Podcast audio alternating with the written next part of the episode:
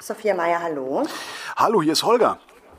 Hallo, Holger. Ich rufe an wegen Journalismus auf Corona-Demos. Das machst du ja, ne? Also du, du bist ja im Grunde seit Beginn dieser Demos auf diesen Demos unterwegs und berichtest. Und selbst Leute, die nicht Fernseh gucken, dürften deine Filme aus dem Netz kennen, die du für Stern TV produziert hast.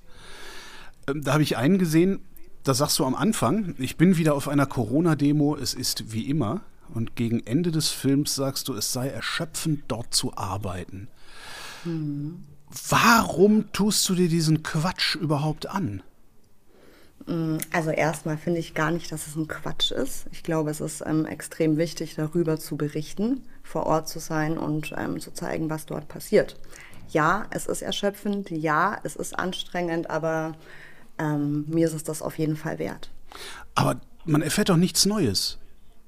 Hm, weiß ich gar nicht. Also ich glaube, man erfährt mit jedem neuen Menschen, mit dem man spricht, Neues. Es sind nicht immer die gleichen Leute vor Ort. Und natürlich hat sich in diesen zwei Jahren auf diesen Demos auch äh, vieles verändert. Also das, was ich jetzt dort erlebe, aktuell sind völlig andere Dinge, die ich vor zwei Jahren erlebt habe. Deswegen glaube ich, ist es super wichtig, dass ich, aber auch meine Kollegen äh, weiter vor Ort sind und gucken, was da passiert. Wenn ich so in die Vergangenheit gucke, also ich habe nicht das Gefühl, dass, dass, dass die Menschen, die da demonstrieren, dass die irgendwelche neuen Thesen hätten, dass die irgendwelche neuen Ideen hätten, sondern letztlich ist das ja im Grunde die gleiche Systemverachtung, die ich vor 20 Jahren auch schon bei ähnlichen äh, Veranstaltungen erlebt habe. Was ist das Neue da?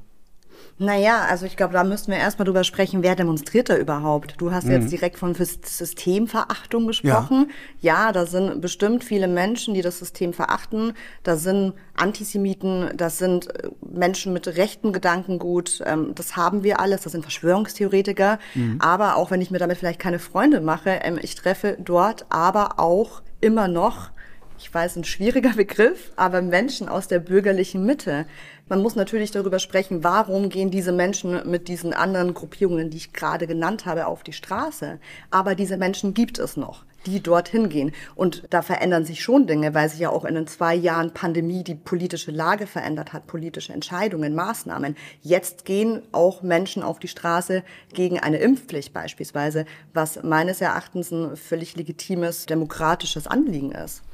In meiner Wahrnehmung ist da aber tatsächlich wenig übrig von ja, diesen normalen Leuten, sondern ich, ich sehe Nazis und Mitläufer. Täuscht mein Eindruck so sehr? Naja, also ne, die Studienlage ist da ehrlicherweise ein bisschen schwierig, dass wir jetzt sagen könnten, wir haben so und so viel Prozent Nazis und so und viel Verschwörungstheoretiker und so und so viel Normale.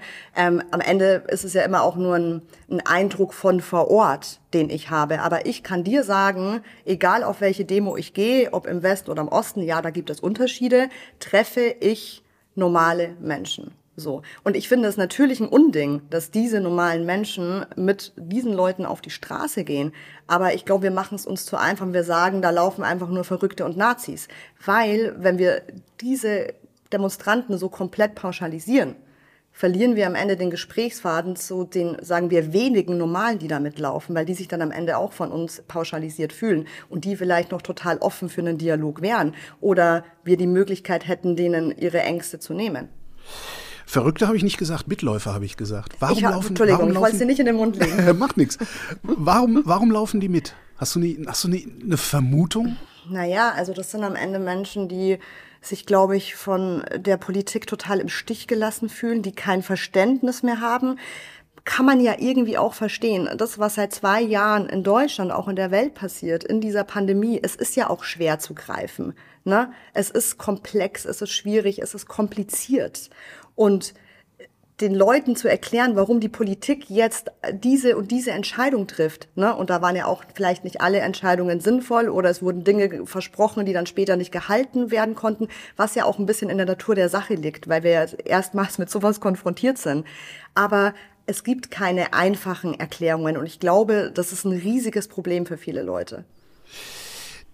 Die Menschen, die du da triffst, mit denen du da redest, ähm, die, die werfen dir ja vor, du würdest die Unwahrheit berichten. Und nicht nur dir, sondern allen Kollegen und Kolleginnen auch. Was ist denn eigentlich die Wahrheit, die diese Leute hören wollen? Hast du das schon mal rausfinden können? Also ich, ich höre wirklich auf jeder Demo, Lügenpresse Eben. ist nicht die Wahrheit, was du machst. Dann gehe ich hin und sage, ja, was ist denn die Wahrheit? Dann hört es ehrlicherweise mit Argumenten sehr schnell auf. Dann kommt so, ja, das, was ihr nicht berichtet oder ja. dann, genau, dann Clever. ist der Diskurs meistens, meistens beendet. Aber dann natürlich ähm, wenn man ein bisschen ins Gespräch geht, für viele dieser Leute ist die Wahrheit natürlich genau das, was auf Telegram stattfindet, ja, was irgendwelche Alternativmedien behaupten. Ne?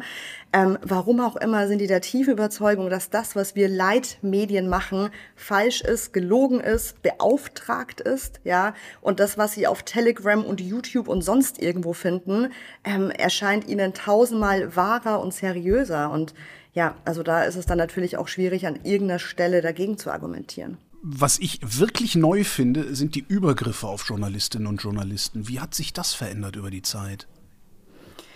Ähm, ja, also Übergriffe vor Ort. Ich weiß, es ist hart, das so zu sagen, aber es wäre ehrlich, wenn ich dir sage, für mich ist es Normalität inzwischen. Und was sich für mich total verändert hat, ist eben nicht nur, dass es häufiger passiert, dass es äh, mehr wird, dass es aggressiver wird. Es hat sich auch das Publikum verändert. Ich habe auch damals ähm, 2018, glaube ich, von den Chemnitz-Ausschreitungen beispielsweise berichtet. Da war ich auch vor Ort. Da war es ganz klar, da sind Rechtsradikale und von denen geht Gewalt und Aggression gegenüber Pressevertretern aus. Ne? Das ist auch nichts Neues in unserem Land. Was sich jetzt verändert hat, ist, dass es teilweise wirklich ich muss wieder dieses blöde Wort benutzen, normalere Leute sind, ne, die so wütend sind, die so aggressiv sind. Ähm, Leute, bürgerliche Leute, die dir einfach erstmal Lügenpresse ins Gesicht schreien. Also äh, das war vor paar Jahren nicht so. Ne? Ähm, und da ist so eine Grundaggression und so eine Grundwut von einer viel breiteren Masse als vor zwei Jahren. Das hat sich verändert. Wenn die vermeintlich Bürgerlichen sich so verhalten, sind sie dann überhaupt noch bürgerlich? Nein. Nein, wenn die Leute sich so verhalten, dann sind die selbstverständlich nicht mehr bürgerlich. Was ich meine, ne, man, also man, wenn man sich auch ein bisschen in der Szene auskennt, dann weiß man, ah, okay, das hier sind das von der neuen Stärke-Partei, hier sind Identitäre, das ist doch der Neonazi, den wir eh alle kennen. Ne? Ähm, und jetzt sind es teilweise sozusagen Leute, die erstmals auf die Straße gehen und so eine unfassbare Wut gegenüber der, der Presse zum Ausdruck bringen. Aber da gibt es ja auch Unterschiede. Es gibt die verbale Wut und es gibt die körperliche Wut. Ne? Diese für dich neue Normalität, kannst du irgendeinen Zeitpunkt oder, oder Zeitraum festmachen, an dem das angefangen hat, wo das gekippt ist? Mm, das fällt mir ehrlicherweise ganz schwer. Das war so ein schleichender Prozess. Ne? Anfangs, ich meine, wir erinnern uns, da gab es ja viel diese großen stationären Demos, auch viel im Westen Deutschlands, muss man auch mal sagen. Ne? München, Stuttgart und so weiter. Das war eher noch so Volksfeststimmung, wir, wir gehen hier für die Freiheit auf die Straße und so weiter. Und ja, also ich glaube einfach im Laufe dieser Pandemie, ich kann es dir nicht sagen, ob es jetzt von einem Jahr gekippt ist, von einem Dreivierteljahr, aber irgendwo da wurde es einfach immer mehr. Und das ist ja, muss man ja auch mal sagen, nicht nur was, was ich erlebe, sondern auch zahlreiche meiner Kollegen, die Woche für Woche für Woche zu diesen Demonstrationen gehen. Du sagtest eben, du hast früher hast du den stadtbekannten Nazi gehabt, du hast dann irgendwie eine rechtsextreme Partei gehabt, du wusstest, von denen geht Gewalt aus, die haben bestimmte Kleidung getragen, das war, das war berechenbar auf irgendeine Art. Jetzt ist es unberechenbar. Wie gehst du damit um? Hast du die ganze Zeit Security dabei? Oder, also, weil du, du weißt ja nicht, ob der Typ äh, in, der, in dem Regenmantel, der da steht, ob der dir nicht als nächstes eins aufs Maul haut, obwohl er so aussieht, als wäre er dein Freund. Ja, also inzwischen, auch das hat sich in diesen zwei Jahren verändert, ähm, gehen wir nur noch mit Security auf die Demos. Das liegt natürlich daran, dass einfach mein Arbeitgeber auch möchte, dass ich geschützt bin, liegt aber ehrlicherweise auch daran, dass man kaum noch Kamerateams findet, die überhaupt bereit sind, auf so eine Demo zu gehen und wenn sie bereit sind, dann ohne Security, also die bestehen auf Security. Ne? Und allein an dieser Entwicklung, das war vor zwei Jahren nicht so, kann man sehen, dass die Stimmung aggressiver wurde, weil es ist teilweise nicht möglich, ohne Security zu arbeiten. Wie sieht das aus? Hast du dann so drei, drei Knochenbrecher um dich rumstehen, die jeden wegboxen, der was von dir will? ähm, also im besten Fall nicht, ne? weil Security, für mich ist es ein bisschen schwierig. Natürlich schützen die uns, aber es erschwert mir nochmal ähm, den Dialog zu finden zu den Menschen und den Dialog auf Augenhöhe zu finden, was mir sehr wichtig ist. Wenn man natürlich mit so einer Entourage da erstmal ankommt, ne, hier Kameramann, Tonassistent, manchmal vielleicht noch einen zweiten Kameramann, zwei Securities und Reporterin, dann, ne, das ist ja eher dann wie so ein so ein Aufmarsch und das macht es natürlich super schwierig. Aber ja, im Normalfall habe ich zwei Securities dabei, die dann eben sich im, im besten Fall im, in unserem Rücken befinden, ein bisschen auf Abstand, aber wissen, wenn was ist, müssen sie eingreifen. Mussten die schon mal eingreifen? Mm, ja. Die Polizei ist ja eigentlich der, der Verein der Eingreifung. Ist die Polizei eigentlich noch dein Freund und Helfer? Mm, jein. Also es gibt, nein, ich fühle mich von der Polizei nicht hinreichend geschützt, zum einen. Aber zum anderen gibt es da wirklich positive Entwicklungen, die auch über diese zwei Jahre passiert sind. Also teilweise gab es gar keine staatliche polizeiliche Unterstützung für uns Medienvertreter vor Ort. Das ändert sich aber langsam. Ich habe das Gefühl, da ist ein bisschen angekommen, dass, dass sie hier mal was machen müssen für die Pressevertreter. Ne? Es gibt inzwischen Demonstrationen, da wird dann vorher darauf hingewiesen, hier sind Safe Spaces für Journalisten. Es gibt eine Handynummer, da könnt ihr euch melden, wenn irgendwas ist. Also es wird so langsam besser. Das muss man schon sagen. Aber oftmals äh, können die das ehrlicherweise auch gar nicht leisten vor Ort. Ne? Und dann stehen wir oft äh, im Regen, äh, meine Kollegen und ich, ja. Könnten die es leisten, wenn mehr Personal da wäre? Hm, ich denke schon, ja. Aber ich glaube, es ist nicht nur eine Personalfrage. Ich glaube, es ist äh, ganz wichtig, dass da jetzt auch mal angekommen ist, dass wir in einem Deutschland 2022 Schutz brauchen, also dass Pressevertreter Schutz durch die Polizei brauchen. Und ich glaube, das ähm, war auch ein Prozess, der da irgendwie erst ankommen musste. Ne? Gleichzeitig lese ich von Übergriffen äh, durch die Polizei. Hast du das auch schon erlebt? Ja, also ich, ne, ich wir sind ja sehr vernetzt untereinander, wir, äh, wir Journalisten, die von da vor Ort berichten. Und ich kenne viele Kollegen, die das regelmäßig erleben. Ähm, in der Form habe ich das nicht erlebt, aber ich habe natürlich auch vor Ort auf den Demos Polizeibeamte erlebt, die sich komplett daneben äh, benehmen. Ne? ähm, die irgendwie mich in meiner Arbeit behindern oder einer, der war mal irgendwie so aggressiv, der hat mir dann meinen Presseausweis irgendwie aus der Hand geworfen. Sowas gibt es auch. Das muss man auch klar benennen, dass es das gibt. Gleichermaßen finde ich es aber auch wichtig zu benennen, was, äh, was die Beamten da vor Ort ausgesetzt sind. Ne? Also dieser Hass, diese Wut, diese Aggression von diesen Demonstranten gegenüber der Polizei, das finde ich, ähm, ist auch, also für mich, eine, hat das eine Dimension erreicht, die mich zutiefst schockiert. Also wir, wir haben teilweise Übergriffe durch die Polizei. Du sagtest, sie, sie richten Safe Spaces ein wir sind ja in der Bundesrepublik Deutschland. Man soll ja frei berichten können. Ne? Ist so die, die Annahme. Kannst du das überhaupt noch? Mm, also jein, ich würde schon sagen, dass ich vor Ort frei berichten kann, ja. Aber natürlich macht es das diese Umstände vor Ort viel schwieriger für mich, wirklich zu dokumentieren, was ist, ne? Weil man immer gucken muss, muss ich diese Situation jetzt schnell verlassen. Man hat einen unfassbaren Druck vor Ort, den verspüre ich immens, der wird auch immer größer, wenn man dort ist. Und man muss natürlich manchmal einfach Situationen verlassen aufgrund der Gefahrenlage und kann dann natürlich nicht mehr komplett frei berichten. Und was für mich auch erschwerend hinzukommt, das ist dieses Phänomen, davon hast du vielleicht auch mal gehört, da rennt ja inzwischen jeder Hinz und Kunst mit einer Kamera rum ja, und sagt, ich bin hier die Presse. Meistens sind das ehrlicherweise irgendwelche rechten oder äh, rechten YouTuber und die verfolgen uns regelmäßig. Das heißt, ich bin auf so einer Demo, ich laufe da zwei, drei Stunden rum und ich habe diese Typen die ganze Zeit im Nacken, die mich live ins Internet streamen, auch bei Interviews. Ne? Und das schränkt meine Arbeit vor Ort ehrlicherweise auch total ein. Warum machen die das? Ist das Erkenntnisinteresse oder ist das ein Einschüchterungsversuch? Das ist definitiv ein Einschüchterungsversuch definitiv ein Einschüchterungsversuch. Das wird dann auch kommentiert, ah, hier ist wieder die, ne, auch manchmal mit Namen dann von Stern TV und jetzt schaue ich dir mal bei der Arbeit zu, oh, jetzt läuft sie davon, jetzt gucke ich mal, was sie macht, fühlt sie sich jetzt unter Druck gesetzt, sowas kommentieren die dann auch in den Livestreams. Und äh, ich gehe dann einfach weg, aber es gab auch schon Situationen, da wusste ich mir nicht mehr anders zu helfen und bin zur Polizei vor Ort gegangen und gesagt, Entschuldigung, ich kann meine Arbeit hier nicht ausführen, dieser Mann verfolgt mich. Ja. Und wird er dann auch abgeräumt oder zieht er dann irgendeinen Fantasiepresseausweis und der Polizist ist zufrieden? Mm, da habe ich auch beides erlebt. Dieser spezielle Fall, da wurde er abgeräumt. Aber vor kurzem, ein paar Wochen, ich war in Magdeburg, am Ende gab es einen Kessel, es gab einen Bereich für Pressevertreter und dann steht da ein bekanntes Querdenkergesicht, kein Journalist, streamt. Ich gehe zu den Beamten, erkläre ihnen, wer dieser Mann ist, dass er kein Pressevertreter ist. Ja, der Mann zieht seinen Fantasiepresseausweis hervor und darf bleiben. Auch das gibt es ja. Jetzt gibt es neuerdings einen sogenannten Schutzkodex, äh, in dem Medienhäuser so Standards festlegen, wie sie mit dem Problem, das du ja da tagtäglich in deiner Arbeit hast, umgehen. Also psychologische, juristische Unterstützung, äh, versprechen zu helfen, auch finanziell, falls jemand eine Wohnung wechseln muss und solche Sachen. Das liest sich alles ganz prima. Äh, also von meinem Sofa aus liest sich das wie der Versuch, den Beruf nicht allzu unattraktiv werden zu lassen.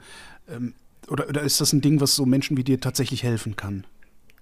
Ähm, ich glaube, dass diese Initiative, die du gerade ansprichst, ähm, enorm äh, wichtig und richtig ist, weil sie schon erstmals allein den Fokus auf ein Problem legt ne? und diese Debatte eröffnet. Das ist, glaube ich, ganz wichtig, dass wir darüber sprechen und das klar benennen.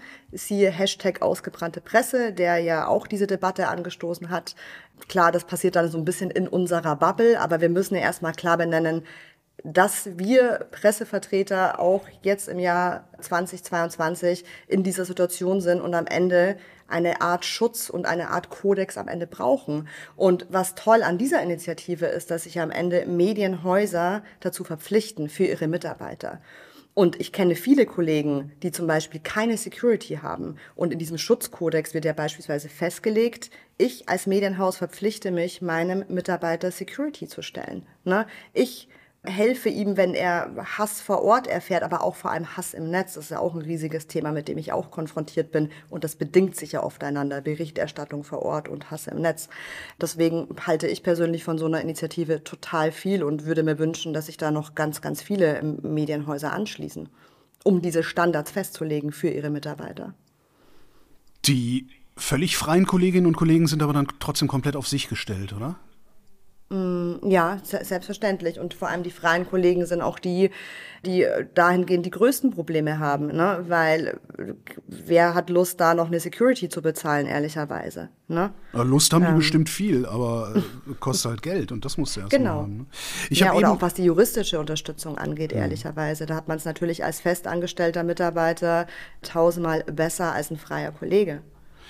Ich habe eben mein bequemes Sofa erwähnt, von dem aus ich mir das alles angucke und mir so meine Meinung bilde, die dann von Leuten wie dir ausgehebelt wird. ähm, kann, abgesehen von, von, von, diesem, von diesem Schutzkodex und abgesehen davon, dass die Polizei langsam auch lernt, mit diesem Problem umzugehen, das du beschreibst, können so Leute wie ich, die auf ihrem bequemen Sofa sitzen, eigentlich irgendwie helfen? Also klar, auf die Demo gehen und dazwischen gehen, wenn es gerade Stress gibt. Aber da bin ich jetzt halt gerade nicht.